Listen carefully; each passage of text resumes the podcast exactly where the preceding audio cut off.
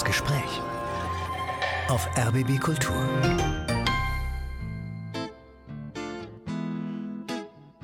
Ich wundere mich immer über dieses Desinteresse am eigenen Land, an der eigenen Geschichte, denn für mich ist die DDR nichts Fremdes, nichts so Außenstehendes, nichts anderes. Es ist eben ein Teil dieses Landes.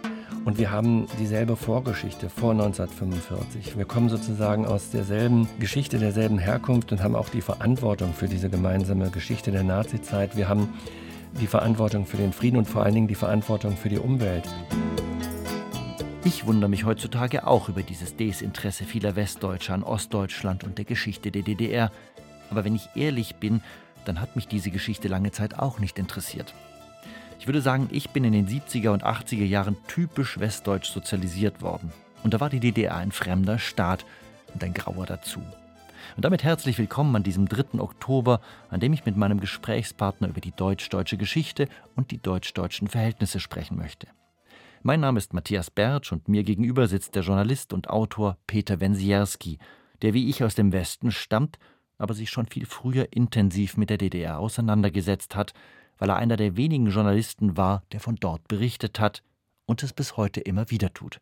Herzlich willkommen, Herr Wensiaski. Danke für die Einladung. Ich habe ein Buch vor mir liegen, Jena Paradies, die letzte Reise des Matthias Domaschk. Das haben Sie im Frühjahr geschrieben oder im Frühjahr ist es veröffentlicht worden. Was hat Sie dazu gebracht, sich mit diesem Matthias Domaschk, der vor 42 Jahren gestorben ist, beziehungsweise sich das Leben genommen hat, so intensiv zu beschäftigen?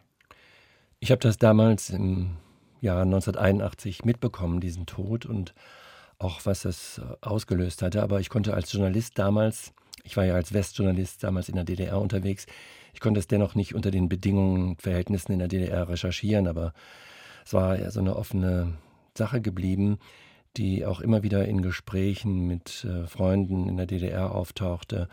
Auch später, als ich mit einem Menschen zusammengearbeitet habe, der aus Jena kam, Roland Jahn, in einer Fernsehredaktion. Immer wieder hat er über seinen Freund erzählt und ich musste diese Geschichte einfach dann nochmal schreiben, auch nachdem mich eine Freundin angerufen hatte und mich gebeten hat, auch doch diese Geschichte nochmal nachzugehen und auch andere Freunde mir nochmal Dinge erzählten, dann habe ich schließlich beschlossen, das zu machen. Und natürlich in Form eines Buches, weil man muss da schon sehr genau hinschauen. Und ich wollte dann wirklich auch möglichst alles erfahren und alles wissen.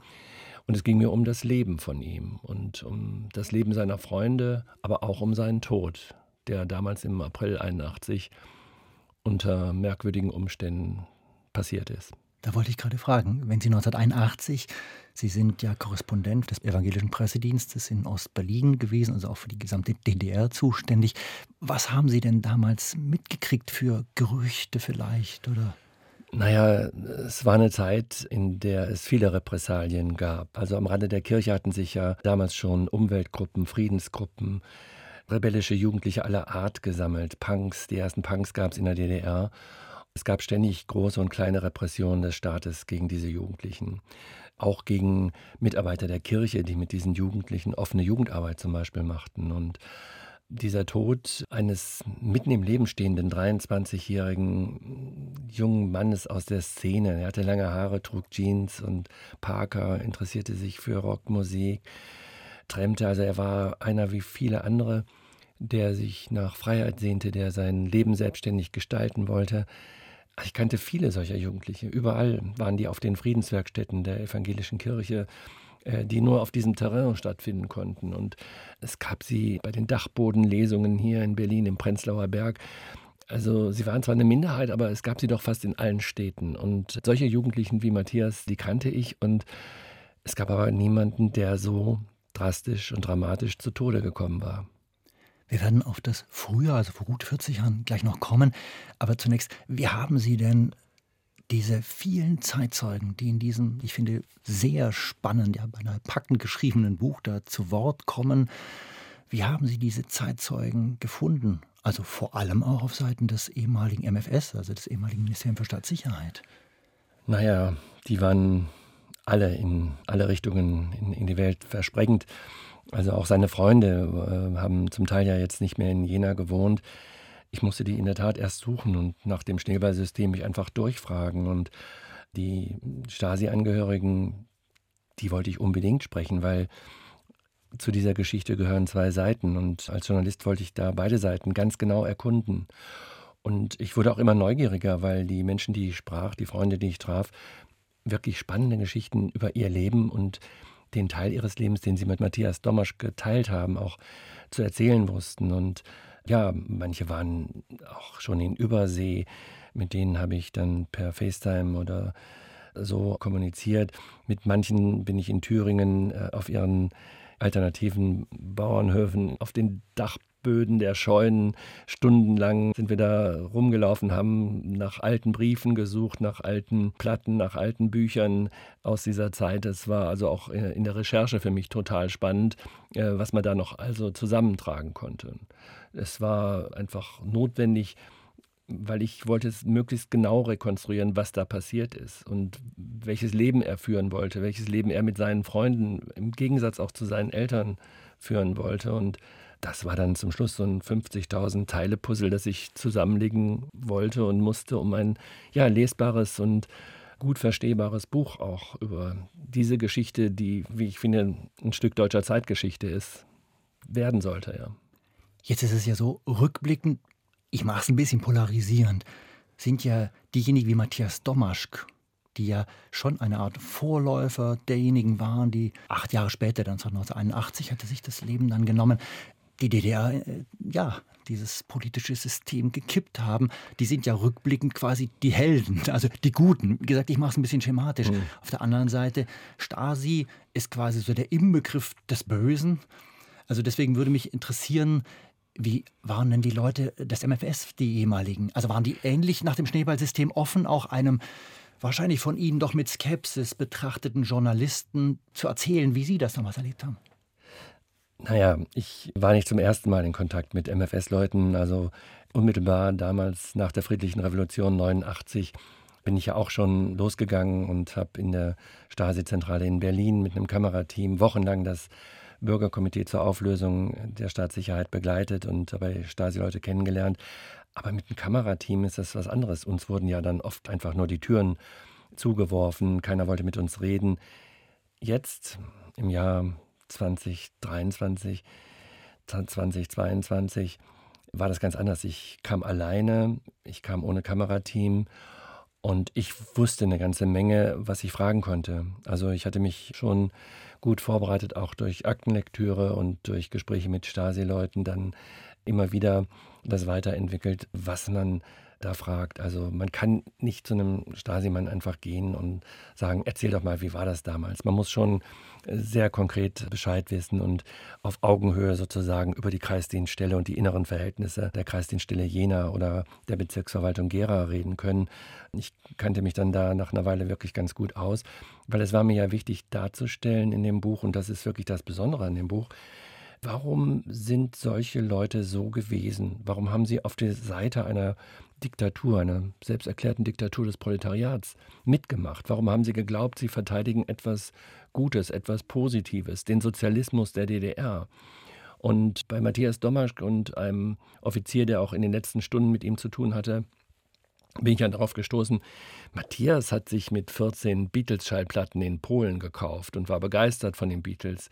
Der Stasi-Offizier hat schon mit 14, 15 seine Mitschüler verraten, weil sie einen Beatles-Club gegründet haben und sich selbst Clubausweise mit englischer Sprache gemacht haben. Also das hat er dann sofort auch dem MFS gemeldet, schon als Schüler. Warum ist das so? Ja, was steckt da für eine Geschichte dahinter? Und ich habe mir dann eigentlich genauso viel Mühe gegeben, die Biografien der, wenn man so will, Täter kennenzulernen, zu untersuchen, zusammenzutragen, um mal zu verstehen, warum machen Leute bei Diktaturen mit. Jetzt haben Sie gerade so schön gesagt, wenn man so will, Täter. Das impliziert ja einen gewissen Vorbehalt, dass sie nicht einfach nur sagen Täter. Ich finde das insofern wichtig und vielleicht auch gut, um dieses einfache Gut-Böse-Schema zu unterbrechen. Deswegen würde mich interessieren, was haben Sie vielleicht auch an Vielfalt, an Nuancen erlebt bei Ihrer Recherche, wo so klar ist, es ist eben nicht nur Gut gegen Böse und damals hat das Böse gewonnen, aber wenn ich rückblickend darüber schreibe, dann werde ich natürlich in der Sache des Guten unterwegs sein. Ich mache es, wie gesagt, ein bisschen hm. schematisch, aber ich glaube, solche Denkmuster sitzen tief in vielen von uns. Ich glaube, unser Stasi-Bild ist geprägt durch Filme wie Das Leben der anderen und einige andere Filme und Artikel. Das ist nicht sehr differenziert und das hilft auch nicht viel weiter, wenn da so ein Dämon, die Stasi, konstruiert wird. Es sind Menschen. Es sind 100.000 hauptamtliche Mitarbeiter, knapp 200.000 inoffizielle Mitarbeiter. Also wirklich eine große Firma, die da gearbeitet hat, um anderen Menschen zu kontrollieren, in den Griff zu kriegen und ihnen vielleicht auch nicht das Leben zu ermöglichen, das sie wollten. Es ist einfach so, dass, wenn man da genauer hinguckt, es doch sehr unterschiedlich zugegangen ist. Und das soll die Stasi keineswegs jetzt abmildern oder in Schutz nehmen, aber man muss doch sehen, dass es ein militärischer Apparat war, aus dem schwer herauszukommen war, selbst wenn man im Laufe der Jahre Widersprüche entwickelte. Ich bin auf drei Fälle gestoßen, wo in Jena Leute die Stasi verlassen haben. Der eine äh, den hat man zu zehn Jahren Gefängnis verurteilt. Die anderen beiden sind ja, laufen gelassen. Aber das ist die Ausnahme. Die meisten haben einfach ihren Dienst gemacht, wahnsinnig viel Alkohol getrunken. Sie haben eigentlich auch am Ende nichts davon gehabt, dass sie die Diktatur geschützt haben, dass sie auf dieser Seite standen. Ich stand auch vor vielen Gräbern von Offizieren, es gibt aber natürlich auch eine ganze Reihe, die in der Mitte der Gesellschaft angekommen sind, die das Denken, diese bist du nicht für mich, bist du gegen mich Mentalität an ihre Kinder, an ihren Familien weitergegeben haben. Wir stoßen ja heute überall in der DDR auf diese Mentalität noch immer, dass da also Demokratie nicht gerade geschätzt wird. Und diese MFS-Leute, die ich sprach, waren ganz unterschiedlich. Manche hatten tolle Eigenheime. Ich war überrascht. Wohnmobile in der Garage, SUVs. Manche waren auch völlig fertig, lebten in dunklen Wohnungen, aus denen sie kaum rausgingen. Aber sie waren dann doch gesprächsbereit. Also ich habe ja versucht zu recherchieren, was ist damals geschehen, wie war eure Denke, habt ihr wirklich in diesen langhaarigen Jugendlichen, in dieser Jugendszene Feinde gesehen? Habt ihr wirklich geglaubt, das sind eure Feinde. Und ich habe dann schon auch begriffen, dass es da nicht nur politisch eine Differenz gab, sondern auch kulturell. So wie zwischen den Jugendlichen in der Szene und einem Großteil ihrer Eltern. Die Väter waren oft SED-Mitglieder.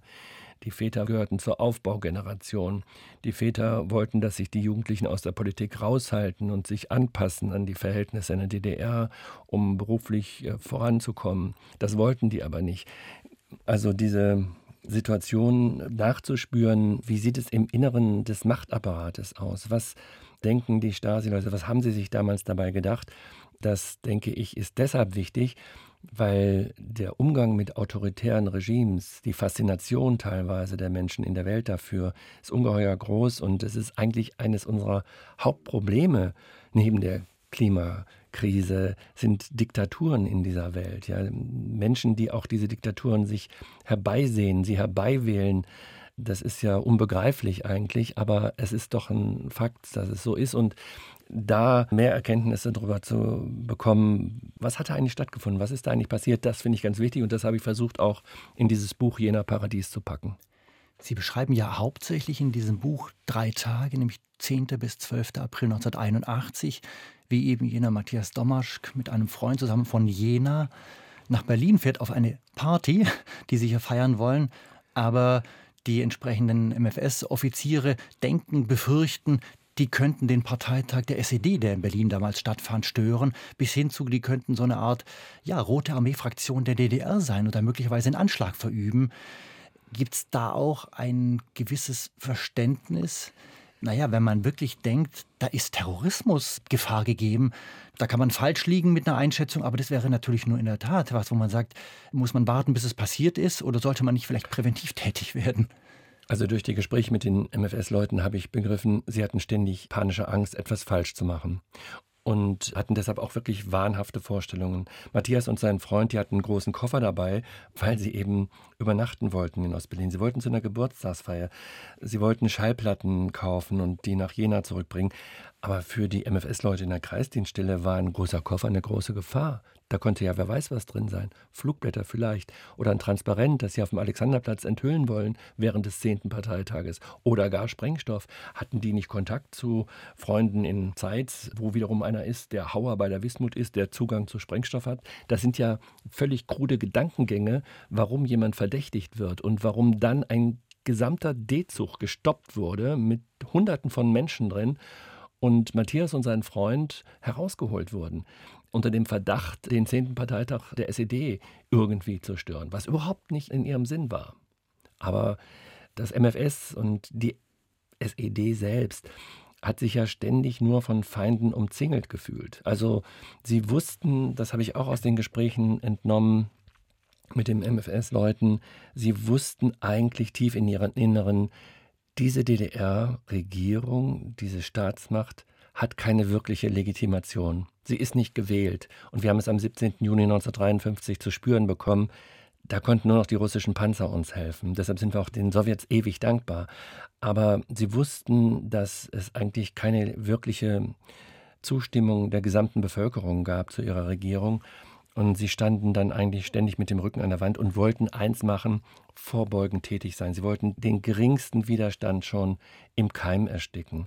Ich muss sagen, ich war ja immer schockiert in den Gesprächen mit den Freunden von Matthias, wenn die erzählten, was schon an der Schule passiert ist, wegen welcher Kleinigkeiten sie nicht mehr das Abitur machen durften, nicht studieren durften, ihre Lebenswege kaputt gemacht wurden. Auch bei Matthias, ja, der hat eine Unterschrift geleistet, protestiert dagegen, dass sein Idol Wolf Biermann ausgebürgert wird aus der DDR. 1976. Das war eine ganz harmlos formulierte Resolution der Berliner Schriftsteller. Den hatten sich aber 50, 60 Jugendliche in Jena angeschlossen und da ist die Stasi im Dreieck gesprungen, die SED im Dreieck gesprungen und hat völlig unverhältnismäßig reagiert. Dutzende von Hausdurchsuchungen und Verhöre, Festnahmen, Acht Leute wurden neun Monate lang inhaftiert und dann ohne Prozess in den Westen, nach West-Berlin, hier nach Kreuzberg abgeschoben. Der ganze Auftrag des MFS entsprach eigentlich nicht den Realitäten. Ja, und viele Menschen wurden zu Feinden gemacht, die eigentlich gar keine Feinde waren. Eigentlich wollten die eine Party feiern in Ost-Berlin und Party, ich finde, es ist wirklich das Stichwort, Musik spielt eine ganz wichtige Rolle. Sie haben drei Lieder mitgebracht. Welches würden Sie denn gerne als erstes hören? Also Matthias hat wie viele DDR-Jugendliche Tonsteine Scherben gehört. Ja?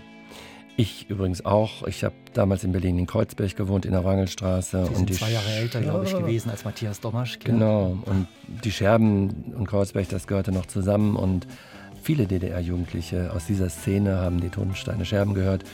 Die Leute aus der Umweltbibliothek hatten Tonsteine Scherben laufen, als das MFS sie überfallen hatte, Ende der 80er Jahre.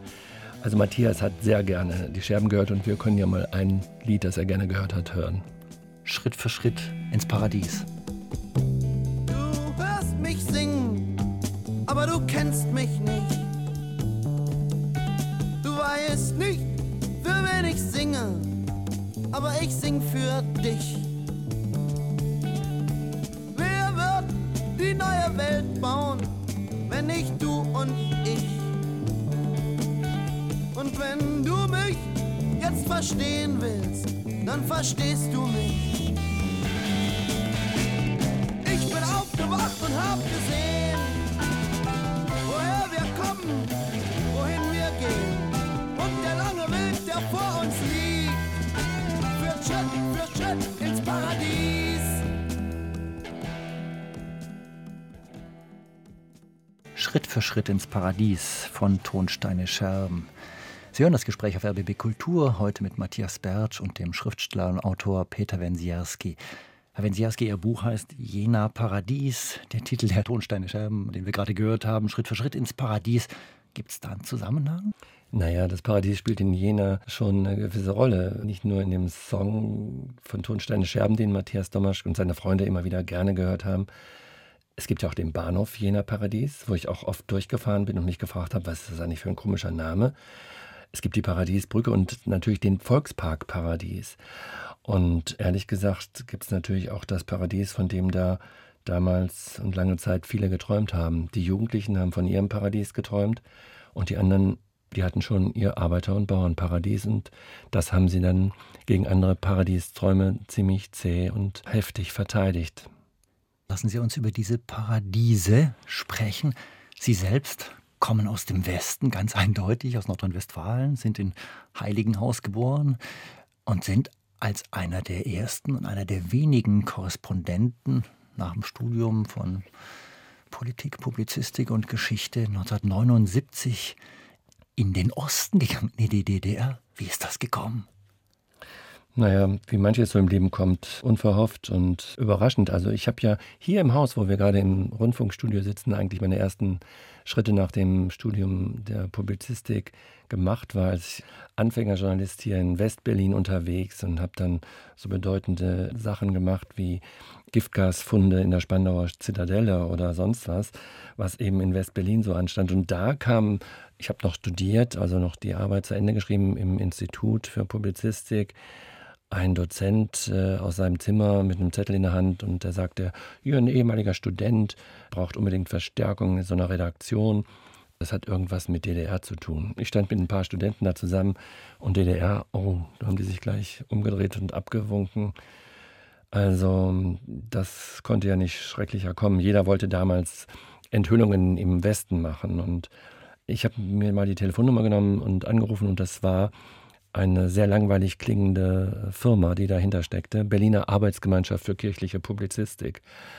Aber was die brauchten, war jemand, der den Ostberliner Korrespondenten unterstützt. Die hatten nämlich gerade vom Außenministerium der DDR die Genehmigung bekommen, ein Büro in Ostberlin zu eröffnen, nach all den anderen von ARD und ZDF und so. Für mich bedeutete das, dass ich als Westjournalist, als Reisekorrespondent auch unentwegt in den Osten fahren konnte. Und das war für mich natürlich, obwohl ich den Osten schon ein bisschen her kannte, auch in meiner Jugend auch als Westberliner schon rübergefahren war. Die Mauer war ja überall in der Stadt präsent und wollte wissen, was dahinter ist. Es war ein weißer Fleck auf der Landkarte. Und vom ersten Moment an hatte ich Erlebnisse, die das allerdings sehr, sehr spannend machten. Und mir war klar, das ist viel wichtiger, aus einem Land zu berichten, Journalist zu sein in einem Land, das eigentlich keine Berichterstattung, freie Berichterstattung wünscht, das möglichst die Dinge unter der Decke halten will und nicht Öffentlichkeit will. Und da Öffentlichkeit herzustellen, fand ich viel, viel wichtiger, als der tausendste Journalist in Westberlin und in Westdeutschland zu sein. Was für Geschichten haben Sie da gemacht? Naja, das begann ganz schnell so, dass ich vor allen Dingen im Jugendbereich unterwegs war. Also es gab ein Jugendfestival der FDJ, es gab die Friedenswerkstätten der Kirche, es gab junge Gemeindetreffs und das war vom ersten Moment an wahnsinnig spannend, wenn sich da 30, 40 Leute im Keller eines Gemeindehauses in Ostberlin trafen und Leute erzählten von ihren Inhaftierungen, andere erzählten davon, dass andere Gleichaltrige verschwunden waren in Jugendwerkhöfen. Es gab eine Villa Jugend, die ich immer besuchte in Ostberlin, in Pankow, äh, in der Parkstraße.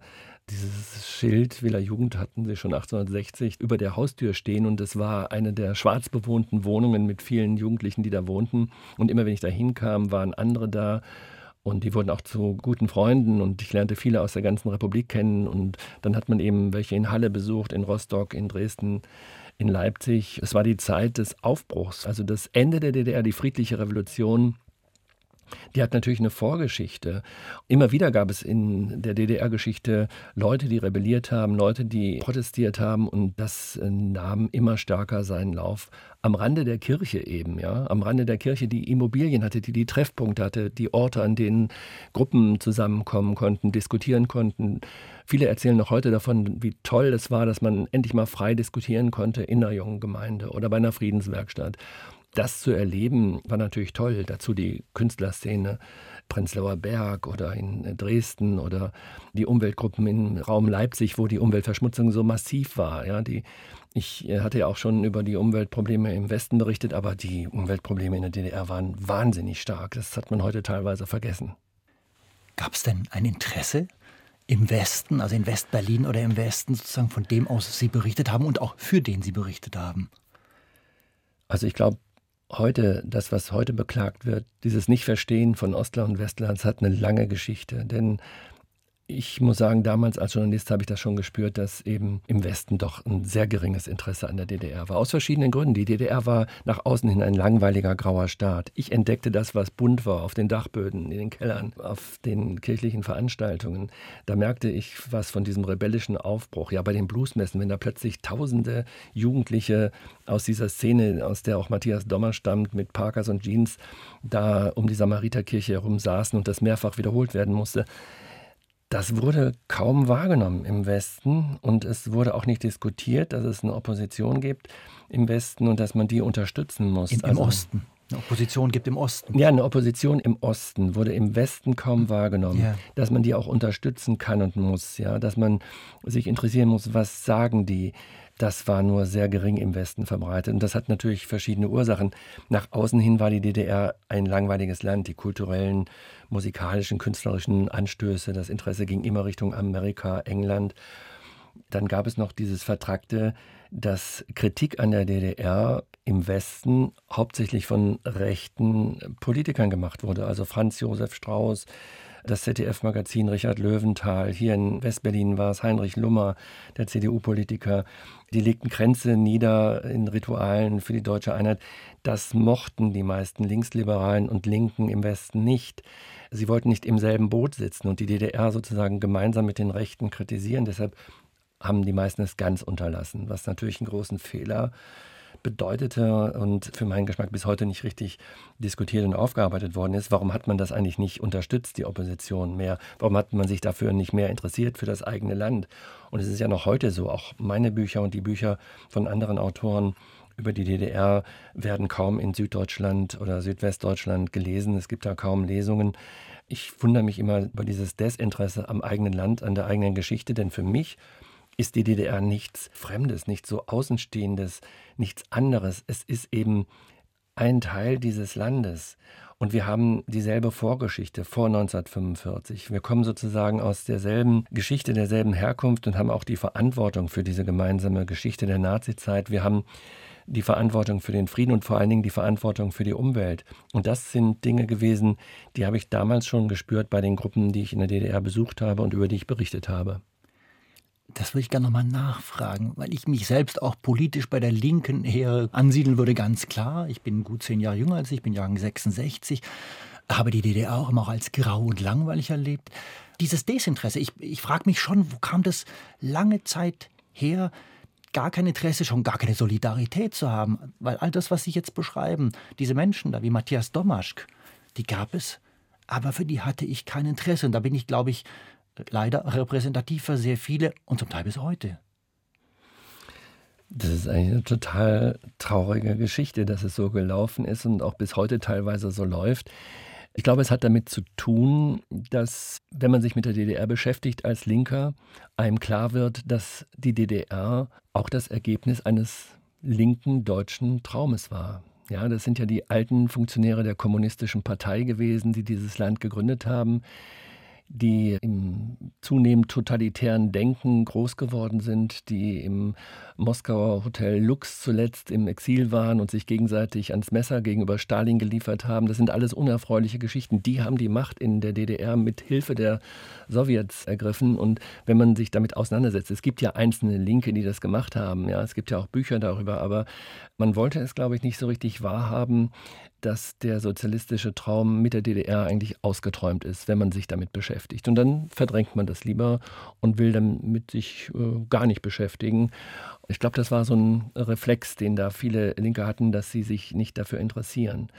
Es gab ja auf der anderen Seite natürlich auch die von der DDR finanzierten linken Gruppen, die DKP und die in Westberlin die SEW und den MSB Spartakus Studentenbund, also äh, breite Medien und Buchhandlungen und die DDR hatte auch teilweise heimlich Firmen hier, mit denen sie versucht hat, Einfluss zu nehmen auf die Friedensbewegung zum Beispiel oder anderes, was ihr mehr oder weniger schlecht oder gut gelungen ist. Aber die linksliberale Öffentlichkeit hing ja auch der Entspannungspolitik von Willy Brandt und der SPD an. Und das war aber in meinen Augen immer eine Entspannungspolitik von oben, ja, die auch durchaus äh, was gebracht hat an menschlichen Erleichterungen, Aber ich fand damals, es muss auch eine Entspannungspolitik unten geben zwischen den Menschen.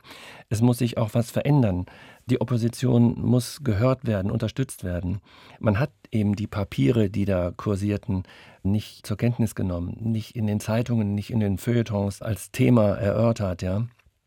Die Zeit, äh, diese große Zeitung hat noch kurz vor dem Ende der DDR die DDR bereist mit einer Teil der Redaktion und ein rosarotes Bild der DDR gezeichnet. Es war sozusagen für Linke progressiv, dass man die DDR anerkennt, dass man sagt, die DDR ist doch normal. Und das ist eine Diskussion, die bis heute da ist. Das ist ja auch so, dass viele Menschen, die in der DDR gelebt haben, nicht wirklich hören wollen, dass es eine Diktatur war. Man müsste sich ja auch dann schämen, dass man in dieser Diktatur gelebt hat und viele wenig dagegen gemacht haben oder sogar mitgemacht haben. Von den SED-Mitgliedern, von den Stasi-Leuten, von den Transportpolizisten, von den Volkspolizisten und, und, und, bis hin zu Hausbuchführern. Also es ist ein schwieriges Thema, aber wir müssen uns dem stellen, finde ich. Und die Geschichte, die ich über Matthias Domasch aufgeschrieben hat und dieser Blick hinter die Kulissen des Machtapparates bei der Stasi und der Blick auf diese Jugendszene und was sie wollte, nämlich Freiheit, selbstbestimmtes Leben, nicht von oben gegängelt werden, nicht dieses deutsche Spießertum, diese Enge, das ist eigentlich etwas, was es ja auch im Westen gab und gibt und was nach wie vor ein Thema ist und wo nach wie vor auch in aller Welt der Kampf drum geführt wird. Und deshalb sind solche Geschichten aus meiner Sicht wichtig. Deshalb schreibe ich auch diese Bücher, um diese Erfahrungen zu vermitteln und Menschen die Möglichkeit zu geben, sich damit auseinanderzusetzen. Sie sind, glaube ich, sechs Jahre ungefähr dann Auslandskorrespondent in Ostdeutschland, in der DDR, aus Berlin gewesen. Sie schütteln so ein bisschen den Kopf, Sie können mich gleich gerne korrigieren. Und dann aber haben Sie ein Einreiseverbot bekommen. Was ist da passiert? Ich habe über das Ausland ein bisschen den Kopf geschüttelt. Das ist Ihr linker Blick auf die DDR. Das ist sogar ein sehr linker. Ja, die DDR hat sich selbst zum Ausland erklärt und wollte nicht mehr zu Deutschland gehören, jedenfalls nicht zu Westdeutschland. Aber ja, ich habe dann ein Einreiseverbot bekommen. Mir war das schon klar. Viele Korrespondenten und Journalisten in autoritären Staaten, in Diktaturen, denen wird irgendwann gesagt, Schluss, sie werden ausgewiesen, sie dürfen nicht mehr arbeiten. Und ich hatte damals schon auch Anfang der 80er Jahre Bücher gemacht über die Schwerter zur Flugscharenbewegung oder ein Buch hieß Nullbock auf DDR, da ging es um die Punks und um die Gruppen, die sich gebildet hatten, also was ich erlebt habe, Friedensgruppen, Umweltgruppen, sogar Schwulengruppen, die gegen die Diskriminierung in der DDR kämpften, Frauengruppen, Künstlergruppen und so weiter. Das Außenministerium war not amused, aber solche Titel, obwohl ich gesagt habe, ich bin nur der Überbringer der Botschaften und es ist ihre Jugend und sie müssen da handeln, aber in der DDR hat ja keiner gehandelt, weil alle auf die Führer äh, gestarrt haben. Honecker, das Politbüro. Die DDR war übrigens nicht so eine klassische Diktatur, weil sie keinen Diktator hatte. Es war eine Parteiendiktatur. Die SED hat praktisch die Macht im Staat gehabt und alles bestimmt. Und jeder Parteifunktionär im Kleinen wie im Großen hat sich wie ein kleiner König aufgeführt. Also die Sekretäre in den Bezirken, selbst in Betrieben, selbst in der Stasi gab es Parteisekretäre, die fast auf Augenhöhe mit den Leitern der Kreisdienststellen oder Bezirksverwaltung waren. Also Parteisekretäre, das waren die kleinen Fürsten. Und insgesamt hat die SED eine Parteiendiktatur, an der viele beteiligt waren, ausgeübt. Und wenn man da genau hinguckt, versteht man dieses System auch. Wir haben noch zwei weitere Musiktitel und ich würde gern noch einen zweiten hören. Ich würde dir fast die Pudis vorschlagen. Ich würde mal sagen, ja, ich bin selber überrascht, dass mir das eingefallen ist, aber das erinnert mich an diese Zeit, Anfang der 80er Jahre. Der Song ist sogar älter, er stammt ja aus dem Film Die Legende von Paul und Paula. Ich habe damals Ulrich Plenzdorf noch kennengelernt. Der hat auch in Kirchenräumen noch Lesungen machen können, ja, nur noch. Er hat den Text dazu geschrieben und irgendwie hatte das sowas von Aufbruch und Zeitenwende und jetzt geht's los und es, die Dinge bleiben nicht so, wie sie ändern. Manchmal ändern sich die Dinge schneller, als man denkt. Das Lied, was wir hören von den Pudis, heißt Wenn ein Mensch lebt. Wenn ein Mensch kurze Zeit lebt, sagt die Welt, dass er zu früh geht. Wenn ein Mensch lange Zeit lebt, sagt die Welt, es ist Zeit. Meine Freundin ist schön. Als ich aufstand, ist sie gegangen. Weckt sie nicht, bis sie sich regt. Ich hab mich in ihren Schatten gelegt.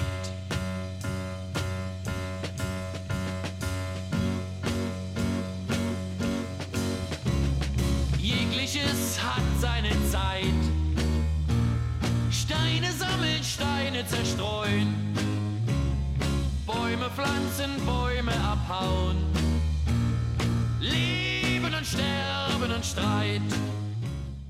Ich muss mal sagen, ähm, also richtig Pudi-Fan bin ich natürlich überhaupt nicht. Aber ich finde dieses Lied gut und ich bin da flexibel und ich höre heute viel lieber Billie Eilish oder sonst irgendwas Modernes und trauere nicht alten Zeiten nach. Ich habe bloß das Gefühl gehabt, damals, ja, als die Mauer fiel und Deutschland wiedervereinigt wurde, ich hatte immer die Hoffnung, boah, jetzt können wir mal diskutieren, was war das da eigentlich für ein Spuk, die DDR? Das hat irgendwie nicht stattgefunden. Was war das da mit dem Sozialismus? Und wollen wir diesen Traum jetzt noch irgendwie immer weiter träumen oder wollen wir mal äh, zu neuen Ufern auf? Und das, finde ich, äh, wurde überschattet durch die vielen Probleme, die es dann Anfang der 90er Jahre gab, diese sogenannte Transformationszeit und all diese Dinge. Und das ist mir zu kurz gekommen. Sagt Peter Wensierski im Gespräch auf Baby Kultur mit Matthias Bert. Will ich gleich einhaken. Was denken Sie, ist da nicht ganz glücklich gelaufen? Also in dieser Zeit von Fall der Mauer bis zur deutsch-deutschen Vereinigung offiziell 3. Oktober und dann auch in den Jahren danach, weil es war ja eine Aufbruchstimmung, es war eine friedliche Revolution ohne Tote in Deutschland, eigentlich was ganz Tolles. Und heute ist doch eher Katzenjammer. Naja, es wurde eben auch wieder Politik von oben gemacht. Helmut Kohl und Co. und Schäuble, Wiedervereinigung. Natürlich wollten die meisten Bürger auf den Straßen das und trugen natürlich dieses berühmte Transparent, wenn die D-Mark nicht zu uns kommt, dann kommen wir zu ihr. Und es sind ja auch noch Millionen in den Westen gegangen und das Land drohte ganz auszubluten. Es war eine schwierige Zeit, es gab kein Vorbild, keine Vorlage, aber es hat sich auch gerecht, dass man sich jahrzehntelang nicht für die DDR interessiert hatte. Ich habe ja hier, als die Mauer fiel, in diesem Haus, habe ja damals beim ARD-Fernsehen bei Kontraste gearbeitet, gesessen und das mitbekommen, alles. Die Chance war eigentlich da, dass auch die Menschen von unten gehört werden. Und sie haben sich auch bemerkbar gemacht beim Runden Tisch und bei Demonstrationen, beim neuen Forum. Es war eine unglaubliche Zeit, aber es wurde dann doch letzten Endes nur Politik von oben gemacht. Die Wirtschaft hat ihren Teil dann dazu beigetragen und Diskussionen, die es eigentlich gab in der DDR, die wurden einfach nicht gehört, nicht wahrgenommen. Und das ist natürlich eine Ursache davon, dass man sich auch wirklich lange Zeit einfach nicht dafür interessiert hatte. Ich bin sehr dagegen, wenn die Leute heute sagen, die DDR wurde kolonialisiert vom Westen. Ja? Der Osten ist eine Erfindung des Westens. Das ist völliger Quatsch. Denn der Westen war überhaupt nicht vorbereitet auf diese Wiedervereinigung, auf den Fall der Mauer. Das äh, weiß ich noch genau als Journalist, wie das war. Kein Mensch hat damit gerechnet, ja. Aber es ist dann halt doch so gekommen, weil dieses System einfach gegen die Wand gefahren worden ist von älteren Männern. Es war ein Männersystem. So wie auch die Stasi ein Männerbund war, war das Politbüro bis auf eine Ausnahme ein Männerbund. Alt, krank und ohne Ideen und ohne Perspektive. Und das Land war marode und die Firmen waren nicht mehr wettbewerbsfähig. Der Ostblock zerfiel, all diese Dinge. Ja, das war halt, wie es war. Jetzt sitzen hier zwei Westdeutsche und reden über die deutsch-deutschen Verhältnisse. Ich habe vor nicht so langer Zeit hier mit Dirk Oschmann, der dieses Buch geschrieben hat, Der Osten, eine Erfindung des Westens, gesprochen. Und da ist schon ein tiefes Maß an Verbitterung und an Enttäuschung, Ernüchterung zu spüren. Wie geht's Ihnen? Ich weiß nicht, ob Sie das Buch gelesen haben oder auch von Katja Heuer, Diesseits der Mauer. Die Bücher sind unterschiedlich. Also Diesseits der Mauer ist wirklich unterirdisch. Allein wenn man schon die Fotos in dem Buch anguckt, das sind alles Werbefotos, ja. Der DDR, Blumen am Alexanderplatz, selbst der Grenzsoldat, also aus einem Werbeprospekt für Grenzsoldaten. Also es geht gar nicht. Diese 16 Millionen DDR-Bürger, über die ich hier auch als Westler, als Journalist berichtet habe, Journalisten dürfen generell über alles berichten. Ich darf mich mit der Nazizeit beschäftigen, ich darf mich auch mit Dänemark beschäftigen und auch mit der DDR. Das ist überhaupt kein Thema, woher jemand kommt, der sich mit einem Thema beschäftigt. Ich habe mich mit sehr vielen Geschichten beschäftigt. Missbrauch in der katholischen Kirche, der Lügenbischof Thebats von Els in Limburg. Ich habe mich mit so vielen Themen beschäftigt und man muss nicht Teil des Themas sein. Im Gegenteil, ich glaube, dass Betroffene oft schlecht Aufarbeitungen selbst machen können, ohne Hilfe von außen. Das ist ja gerade der Vorteil von Journalisten, dass sie sich auch alle Seiten anhören und in alle Richtungen recherchieren und möglichst auch ergebnisoffen recherchieren, ohne vorgefasste Meinung, die nur noch bestätigt werden will. Das ist wichtig, glaube ich. Ein Mensch kann sehr unterschiedlich wahrnehmen. Die DDR-Bürger, die auf dem Alexanderplatz am Wochenende sitzen, damals saßen, den Springbrunnen sehen, die Blumen sehen, die sehen nicht alles, die behalten das aber in Erinnerung. Nur 100 Meter weiter, hinter einer Hausfassade, ist die Keibelstraße, ein Gefängnis. in das die Jugendlichen gesteckt worden sind, die man vom Alexanderplatz weggefangen hat, damit sie das schöne Bild nicht stören, die Punks und andere. Ja, also man sieht nicht diese Repression des Staates. Die DDR war ein gewalttätiges System, das sieht man aber nicht auf den ersten Blick. Man kann auch die Augen davor verschließen, auch im Nachhinein. Ich finde das sehr problematisch, wenn man sozusagen nur die positiven Erinnerungen hat. Jeder hat die. Auch die Westler haben positive Erinnerungen an frühere Zeiten im Westen, die auch nicht nur stimmen, ja. Es war nicht alles positiv. Es war in den 50er Jahren überhaupt nichts positiv. Ich habe mich mit der Geschichte der Heimkinder beschäftigt. Zehntausende, Hunderttausende wurden in Heime gesteckt, ohne dass sie was verbrochen hatten. Das war überhaupt nicht gut als ich mich damit intensiv beschäftigt habe, habe ich auch gemerkt, so toll war das alles nicht, ja. Und es ist falsch, die 50er Jahre nur noch nach dem Elvis Presley und Design und Hula Hoop und irgendwelche Miniröcke in den 60er Jahren, das ist nicht alles. Man muss schon alles insgesamt sehen. Das gilt auch für die DDR. Auch da muss man Licht und Schatten gleichzeitig sehen. Wie erleben Sie denn heute die ost-westlichen Beziehungen? Ich meine, das ist jetzt sehr, sehr groß gefragt, aber die einen sagen, würde ich schon sagen, eher so dieses, also was da im Osten passiert, dass da so viele die AfD wählen und das ist sozusagen das große Problem, was wir haben. Von dort gibt es ein zunehmendes, wir haben keinen Bock mehr, also zumindest in einem Teil der Bevölkerung, auf diese Form von Bevormundung. Sie hatten ja vorhin schon gesagt, Kolonialisierung, das halte ich für ganz, ganz falsch, aber dieses Gefühl, nicht angemessen partizipieren zu können oder wahrgenommen zu werden, vielleicht mit der eigenen Geschichte, weil der Westen auch die Sicht des Westens und damit auch ein Stück Ignoranz gegenüber der Geschichte der DDR verkörpert. So wie Sie es vorhin ja auch gesagt haben, es gab kein großes Interesse an der Geschichte dort. Naja, das muss man sich schon ehrlich eingestehen, dass es so war und das muss. Äh der gewöhnliche Westbürger auch mal korrigieren, dass er sich für die Geschichte der DDR, für die Geschichte seines eigenen Landes interessiert und auch für die Menschen da. Ich finde, das ist schon sehr wichtig, ja. Also ich würde mich freuen, mit dem Buch nach Süddeutschland eingeladen zu werden und viele andere Autoren von DDR-Büchern über die DDR auch. Aber wir müssen, denke ich, uns vor allen Dingen mal etwas entspannen generell. Also dieses aufgerüstete Empörtsein über alles und jedes und dieses Verurteilen von denen da oben. Ich glaube, man muss sich mal an die eigene Nase fassen, denn viele der Dinge, die uns heute nicht gefallen, haben mit uns als Menschen zu tun. Ja, also die da oben kaufen nicht Hunderttausende von SUVs, die da oben sind auch nicht daran schuld, dass ständig immer kleinere Schachteln mit äh, Gemüse und Obst abgepackt werden, die voller Plastik sind, sondern die Leute äh, wollen es ja zum Teil und machen es. Wir sind selber schuld an vielen Dingen. Und äh, dieses sich mal selber an die eigene Nase fassen, was kann ich denn tun? Was ist denn hier mein Beitrag? Und will ich wirklich zu irgendwas zurück? Will ich wirklich DDR-Verhältnisse zurückhaben? Will ich autoritäre Verhältnisse haben? Haben wir nicht doch eine Demokratie? Jener Paradies ist ein Buch über Jugendliche, wo das Fehlen von Demokratie sowas von deutlich wird, was für verheerende Folgen es fürs Leben hat. Ja, wenn demokratische Möglichkeiten fehlen, das darf nicht passieren und um die darf man sich auch nicht selber berauben und man darf die auch nicht schlecht reden, sondern man muss da wirklich mal genauer hingucken und ich kann nur an Ost und West appellieren, also nehmt euch gegenseitig wahr. Auch die Ostler haben viele Vorurteile gegenüber den Westen, die nicht stimmen die Westler viele Vorurteile über die Ostler, die nicht stimmen. Nehmt euch gegenseitig wahr, nehmt eure Geschichte wahr und baut etwas Neues gemeinsam zusammen auf und nicht gegeneinander. Das ist doch der Punkt, um den es heute geht. Sie haben kurz erwähnt, dass Sie sich ja auch keineswegs nur mit der Geschichte Ostdeutschlands beschäftigt haben, sondern gerade dieses Buch Schläge im Namen des Herrn, die verdrängte Geschichte der Heimkinder in der Bundesrepublik. Darüber habe ich Sie quasi zum ersten Mal bewusst wahrgenommen was ich schockierend, aber auch in gewisser Weise ganz toll fand, der runde Tisch Heimerziehung, der daraus hervorgegangen ist. Gibt es vielleicht einen Moment in Ihrer Arbeit, dieses, also zum einen, das geht ja oft um junge Menschen, um junge Menschen, die irgendwie aus- und aufbrechen, versus auf der anderen Seite irgendeine starre Ordnung, ob das nun das Regime in der DDR ist oder das starre Regime der Heimerziehung, wo Vorstellungen waren von so hast du zu sein. Und das, ob Ihnen das nun bewusst ist oder nicht, vielleicht dieses, und die Menschen, die darunter zu leiden haben, diese Geschichten zu erzählen, das finde ich besonders spannend. Naja, dieses So hast du zu sein, das hatten wir in Deutschland in der Nazizeit, das hatten wir auch zur DDR-Zeit und das dürfen wir heute nicht auch haben. Die anderen Menschen haben nicht so zu sein, wie wir sie uns wünschen.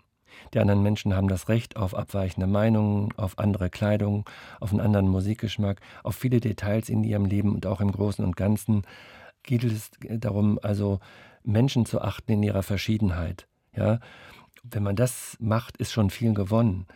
Im Privaten übrigens auch, ja, und in der großen Gesellschaft auch. Und nicht anderen was aufzwingen, damit alle möglichst gleich sind. Also dieses binäre Denken, Schwarz-Weiß-Denken, bist du nicht für mich, bist du gegen mich, ja.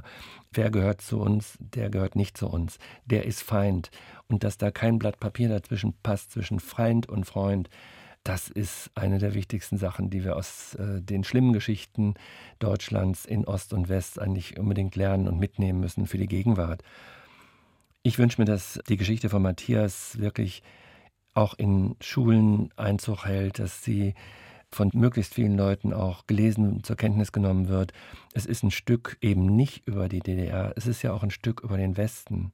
Matthias und seine Freunde hatten viele Bekannte im Westen und haben sich ja von den Westjugendlichen gar nicht so doll unterschieden in manchen Punkten. Sie haben bloß unter ganz anderen Bedingungen gelebt und ihr Leben wurde von einem gewalttätigen System zerstört. Sind Sie denn der Meinung, dass wir auf einem guten Weg sind, jetzt so allgemein gesprochen, von einem Freund-Feind-Denken wegzukommen oder eher skeptisch? Ich denke, wir sind da jetzt wieder am Anfang eines Weges, äh, den wir gehen müssen. Und es gibt keine Alternative dazu. Wohin führt sonst Freund-Feind-Denken? Ja, wohin führt es zu Feindschaft, zu Bürgerkrieg, zu Krieg, zu einem destruktiven Miteinander? Was soll das? Also man muss es immer so zu Ende denken, auch was bringt es jetzt, andere Menschen zu hassen, zu beschimpfen, andere Meinungen nicht gelten zu lassen. Ich finde wirklich, also wenn man sich das mal vorstellt, worauf läuft das eigentlich hinaus, was ich tue, was wir gemeinsam tun, das ist doch eine wichtige Frage. Und ich finde, dass jeder wirklich selbstverantwortlich ist für sein Handeln und auch bestimmen kann sein Handeln. Das habe ich auch bei der Recherche für das Buch gemerkt. Also wenn man ja einem Trend folgt, wenn man einen Befehl von oben folgt, wenn man in einem Apparat drin ist, aus dem es kein Entkommen gibt, dann passiert eigentlich nur Mist. Und dann kommt auch nur Mist bei heraus. Und Mist heißt in dem Fall, da werden Leben zerstört, Leben vernichtet, da werden Lebensperspektiven vernichtet. Und das ist bei vielen, vielen Jugendlichen in der DDR passiert. Gerade die kreativen Leute haben doch der DDR am Ende gefehlt. Die sind ausgereist oder durften kein Abitur machen, nicht studieren. Es wurden nur die Ja-Sager und die Partei die, die, die die Parteilinie runtergebetet haben, kamen in die Führungsposten, in die Leitungsposten, in den Betrieben, in den Schulen, in den Städten, in den Rathäusern. Und es fehlten eigentlich ehrliche, anständige, kreative Menschen, die auch für Mitmenschlichkeit gestanden hätten und für ein positives System und auch für Reform in diesem System. Die waren nicht mehr da. Die hat man sich praktisch selber kaputt gemacht das ist nochmal der Rückblick. Ich würde gern, auch wenn wir da nicht mehr die Zeit haben, darüber zu reden, im Schluss doch noch die Frage, wenn Sie sagen, dieses binäre Denken, also wirklich dieses Freund-Feind, ich würde doch gern noch die Frage stellen, wie ist das in der Auseinandersetzung mit dem Rechtspopulismus oder mit der AfD, die ja, also ich sag mal, Brandmauer ganz oft so eine Begrifflichkeit, wo ich sagen würde, das ist doch ein klares Nein. Nicht mit denen, mit denen redet man in gewisser Weise eigentlich auch gar nicht. Ist es hilfreich oder ist es zumindest ein Stück weit auch fatal. Ich rede als Journalist mit solchen Leuten. Und es ist oft sehr erhellend, kann ich nur sagen. Es ist oft sehr erhellend und die Lösung von Problemen findet man eigentlich dann doch besser, wenn man sich genau auskennt und Bescheid weiß. Das muss jeder dann selbst entscheiden, wie weit er da gehen will, weil jeder hat inzwischen Querdenker in seiner Familie und hat schon Gespräche versucht. Das ist auch irgendwann mal dann begrenzt, was da möglich ist, das ist klar. Aber wo das Gespräch endet, da beginnt die Gewalt. Ist ein schönes Schlusswort, Herr Wensierski. Ich hätte Lust, noch viel länger mit Ihnen über viele verschiedene Facetten der Vergangenheit, der Gegenwart und einer möglichen Zukunft zu sprechen. Ich danke Ihnen sehr, dass Sie gekommen sind, Herr Wensierski. Das war das Gespräch auf RBB Kultur. Heute mit dem Autor auch Dokumentarfilme, darüber haben wir jetzt nicht gesprochen. Sie wollen noch was sagen. Sprechen wir. Wir hatten eigentlich noch eine schöne Musik aus den 70er Jahren, die auch das ausdrückt, dass jeder verantwortlich ist für die Gestaltung seines Lebens. Das ist der Song von Cat Stevens. Der jetzt noch zum Schluss kommt. Also den wollte ich nicht unter den Tisch fallen lassen. Nein, das nicht. Genau, also Cat Stevens mit If you want to sing out, sing out. Kommt If you want noch. to be free, be free. Da haben Sie recht, das ist dann die nächste Strophe. Am Mikrofon war Matthias Bertsch. Sie können das Gespräch gerne nachhören in der ARD Audiothek oder auf RBB Kultur. Und bin selber gespannt, dieses Gespräch in Ruhe nochmal nachzuhören, Herr Wensierski. Und insofern herzlichen Dank fürs Kommen. Sehr gerne. Danke für die Einladung. Well, if you want to sing out, sing out. And if you want to be free, be free. Cause there's a million things to be, you know that there are. And if you want to live high, live high. And if you want to live low, live low. Cause there's a million ways to go, you know that there are.